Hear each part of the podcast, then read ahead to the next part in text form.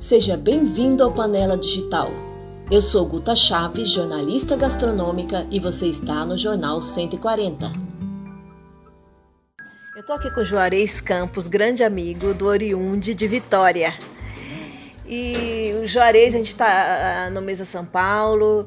O Juarez a gente tem uma história, né, de quando a prima, acho que foi a primeira matéria que eu fiz para Gula, junto com o fotógrafo Mauro Holanda, que a gente falou do Espírito Santo na meados da década de 90, né? Eu não tinha restaurante ainda. Eu inaugurei o restaurante em 93. Você não tinha Oriunde ainda? Não. Ah, tinha escola, não, não é? Não tinha escola, só com a Deve ter sido 91, 92 por aí.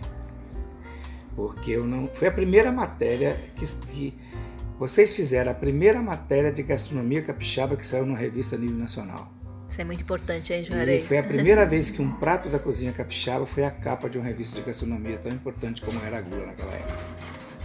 Que só tinha gula, né, de revista? É, só tinha de gastronomia. Gula, e, e foi muito interessante porque não só nós tivemos a oportunidade de rodar todo o estado, como também tivemos, uh, vocês me trouxeram a São Paulo, e eu fiz o prato aqui, a garupa salgada com banana da terra e abóbora, um prato que estava desaparecendo. E ali me deu a oportunidade, foi na casa do Dias Lopes, que nós fizemos com a Andréia, o Mauro foi fotografar, e nós recebemos, de surpresa, vocês me levaram o chefe Lohan lá, quase que eu morri de emoção, porque era o meu guru, né? Continua meu guru.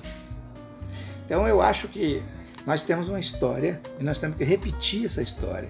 Porque o dia que você e o Mauro voltarem no Espírito Santo, nas nossas montanhas, vocês não vão, vocês vão se surpreender com o que está sendo feito lá. Conta, pra, conta aí, Juarez, como é que foi? O que, que, a gente viu lá? Onde você levou a gente é, eu levei, nessa época? Eu levei lá em, lá em cima para vocês verem a colônia italiana, as colônias italianas. O Espírito Santo tem a cidade pioneira da colonização italiana do Brasil, que é Santa Teresa. Eu levei vocês lá. E depois levei vocês nas montanhas da região de hoje, que é Pedra Azul, mas se você for hoje, depois do trabalho que foi feito de Sebrae, essas coisas, de levar os produtores para a Itália, você vai ficar impressionado com o agroturismo que tem lá. E foi valorizada uma festa que um dia você vai também, chamada Festa da Polenta, onde se faz é, uma polenta numa panela que cabe uma tonelada de polenta. É uma festa sensacional, geralmente feita em duas finais de semana de outubro. O Espírito Santo ele tem muita coisa a mostrar o problema do Espírito Santo é que ele fica cercado das grandes potências que são Rio, São Paulo e Bahia, que são potências turísticas. Então vamos dizer que ele seria o primo pobre. Mas ele tem um potencial turístico muito grande que as pessoas não conhecem. É uma cidade, Vitória é uma cidade linda, cuidada, é uma cidade assim de, de, de segura, ao contrário que muitas vezes a gente vê, só aparece coisa ruim, como igual o Brasil, né? Só parece coisa ruim do Brasil fora, as coisas boas a gente não mostra. É, existe um trabalho muito. É, a, a, gastronomia capixaba ela tem uma característica muito diferente das outras do Brasil. Ela é uma gastronomia feminina. Por que feminina? As paneleiras são mulheres, as espiadeiras de siri são mulheres, as moquequeiras, mulher que faz moquecas, são mulheres, vocês tiveram a oportunidade de ir comigo na, na, no bolinho da Zezé, que era um bolinho, lembra de um bolinho Sim. grande? Pois é. Então ela tem até hoje, agora ah, tem um. Na, na... Em, em Meiaípe, lá perto de Guarapari. Meiaípe, isso, Meiaípe, muito bom. Pois é. E outra coisa. É... Vimos as paneleiras de goiabeiras, que é patrimônio material. Exa hoje, né? exatamente. Né? E tem um detalhe importante. É, nós temos no Espírito Santo, no mínimo, umas 10 a 12 chefes mulheres de altíssimo nível a maioria morou na Europa, estudou com grandes chefes, trabalhou com grandes chefes aqui em São Paulo, fora do Brasil, e que voltaram para lá e montaram o restaurante. E nós não temos tantos chefes homens assim desse nível. Então, eu digo que a gastronomia capixaba é feminina. Ela tem uma característica que nenhum estado tem. Conta aí alguns chefes desses pra gente. Pro... Olha, a primeira chefe mais conhecida é a Bárbara Verzola, do restaurante Soeta, que é um dos restaurantes mais premiados do país. Né? segunda é uma chefe chamada Cleusa Costa, que Cleusa Costa é a minha, é a minha filha gastronômica, vamos dizer assim. Tá? A Creuza Costa é minha filha gastronômica, quer dizer, eu peguei como estagiária, trabalhou comigo num restaurante que eu tive, passou por todas as etapas da cozinha, virou subchefe, depois eu saí do restaurante, ela virou chefe.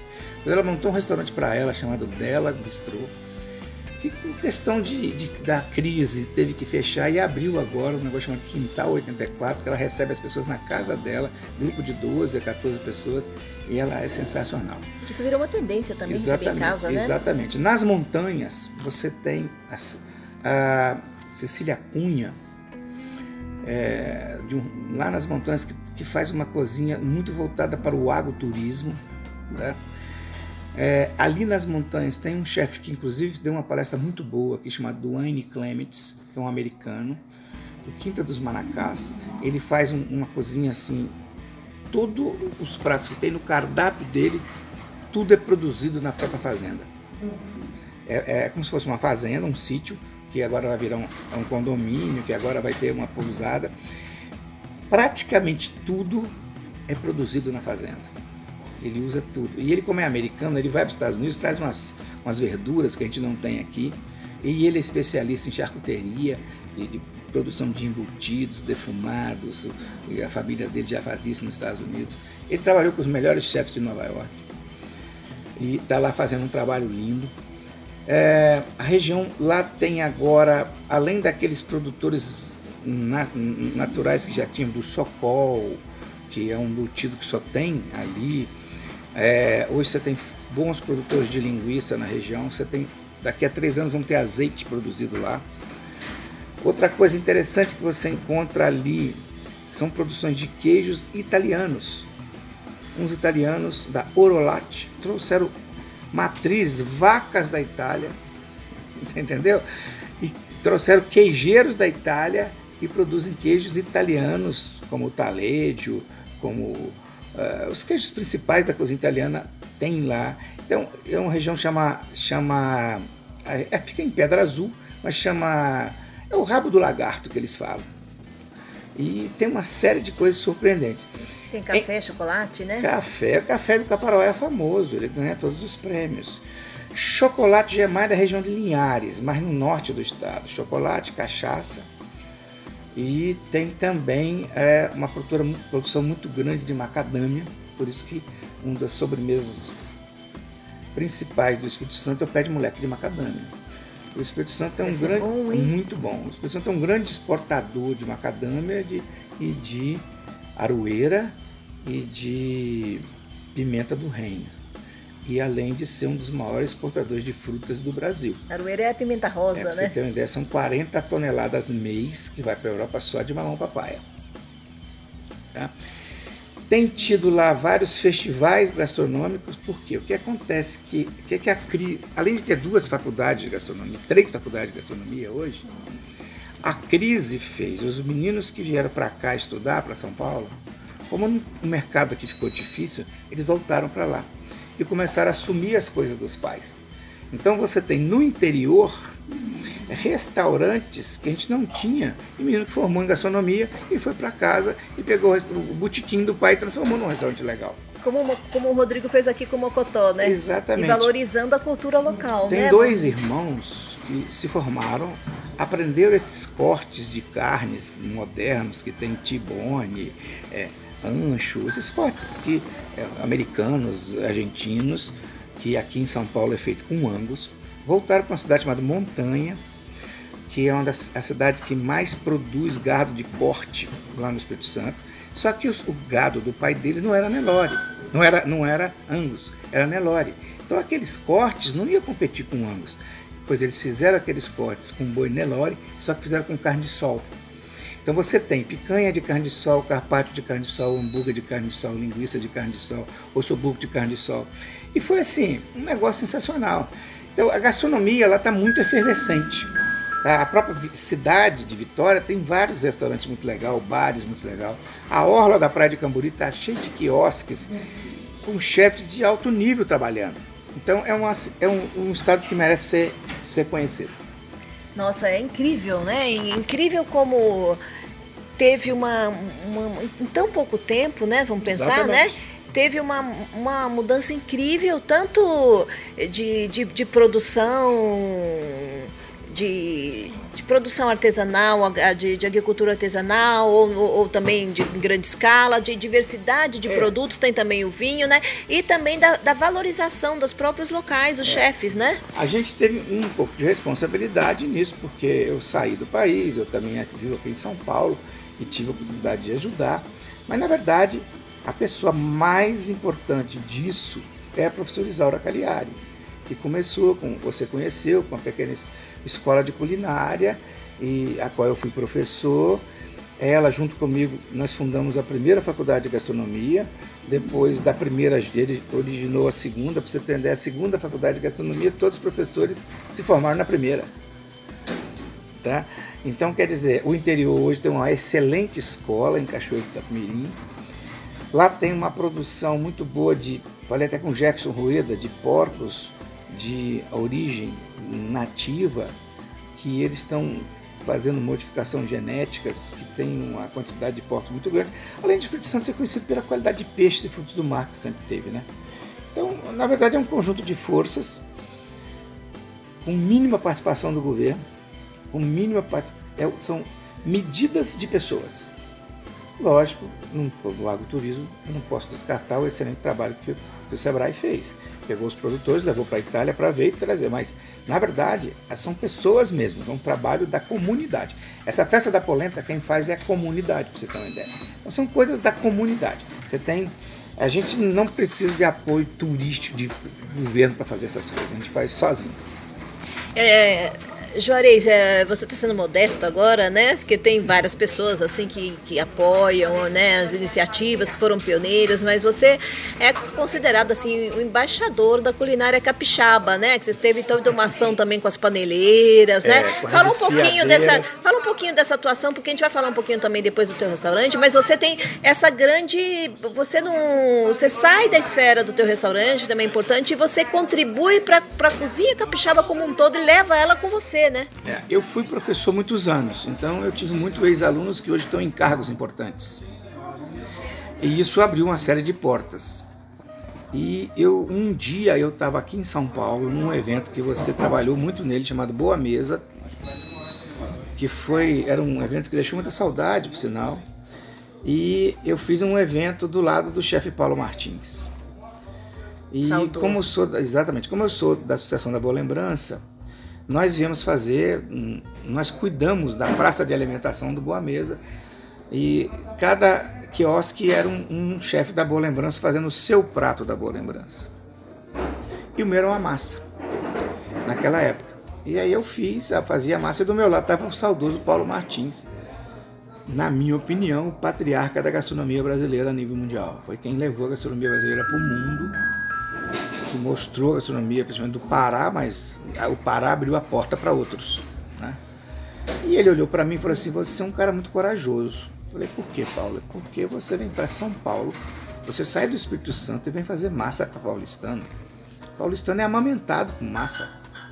Você não acha que isso é muita coragem sua? E eu parei e vi a besteira que eu estava fazendo, fazendo massa em São Paulo.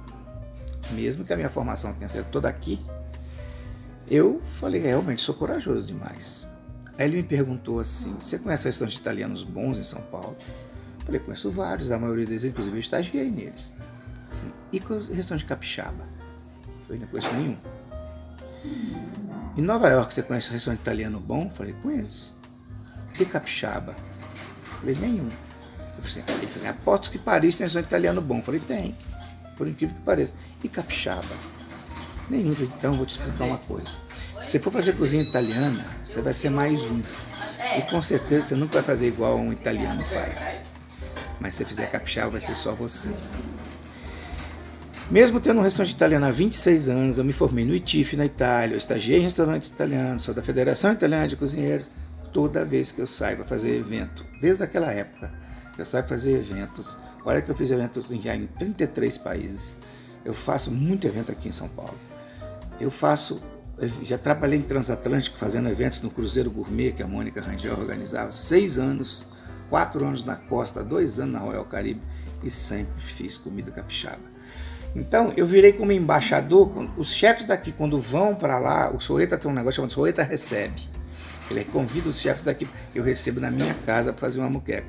Então, na verdade, eu, eu, eu, mostro, eu mostro a gastronomia capixaba para as pessoas daqui, tanto quanto vão lá, quanto eu vou quando eu venho aqui.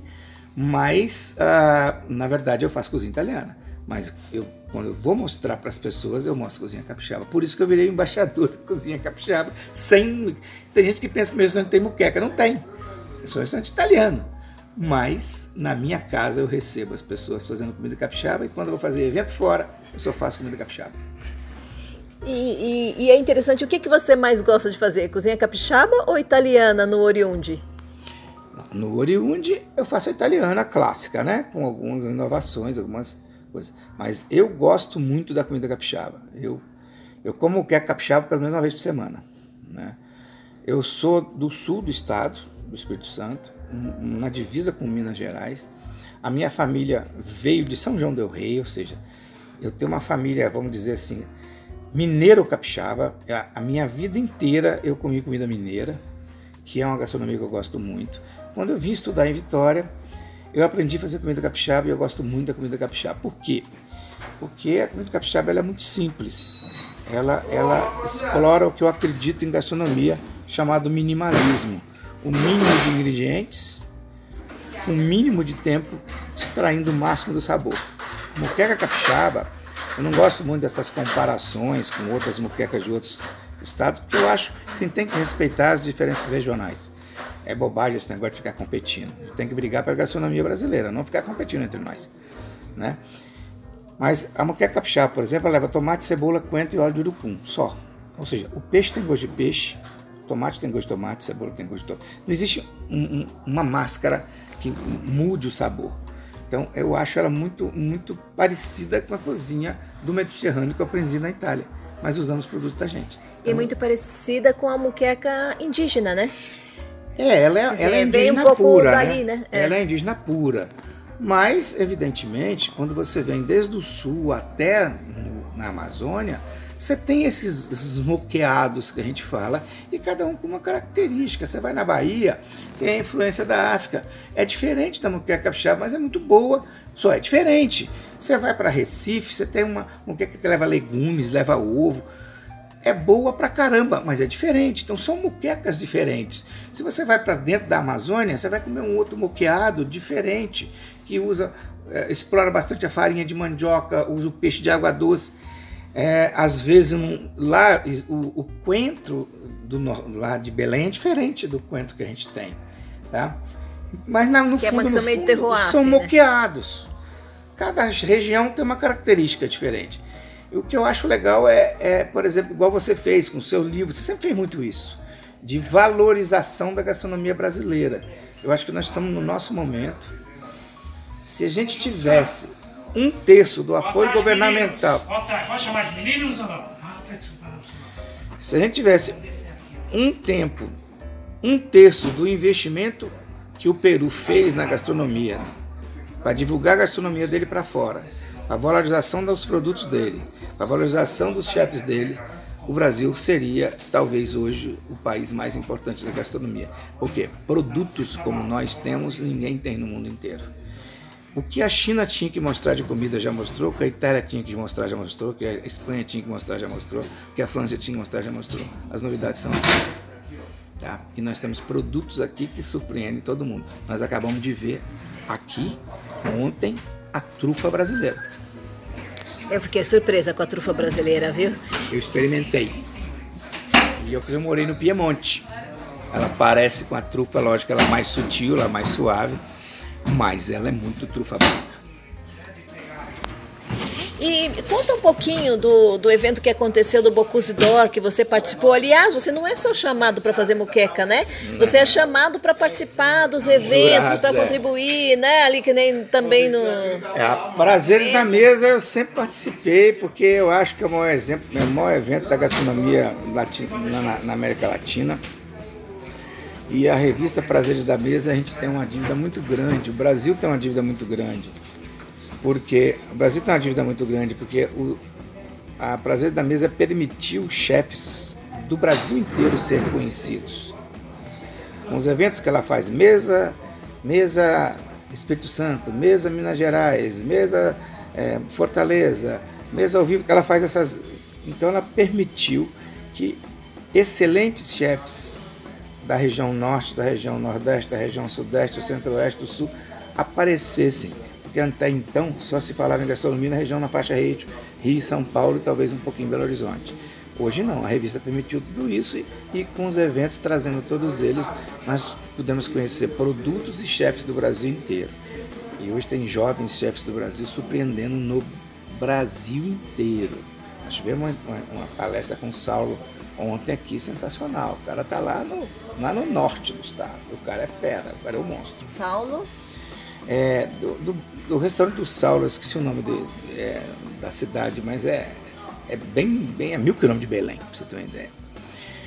E o Bocuse d'Or é o seguinte, eu sou do tempo que gastronomia chamava culinária. Não existia as faculdades. A nossa formação era autodidata. Minha primeira professora de culinária foi a Ofélia anunciada pela televisão. Depois virou o Zé Hugo Celidônio, que eu tive a oportunidade de inclusive fazer cursos com ele no, no Rio. Mas na verdade eu aprendi com um livro do Paul Bocuse, um livro do Michel Guerrard, um livro do Jacques Papon. Que é, Jacques Papon, que, que é um livro de técnicas, né?